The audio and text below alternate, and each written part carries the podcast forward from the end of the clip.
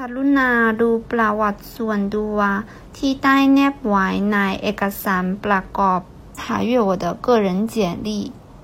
ประวัติส่วนตัว个人简历เอกสารประกอบ附件ขอแสดงความนับถือ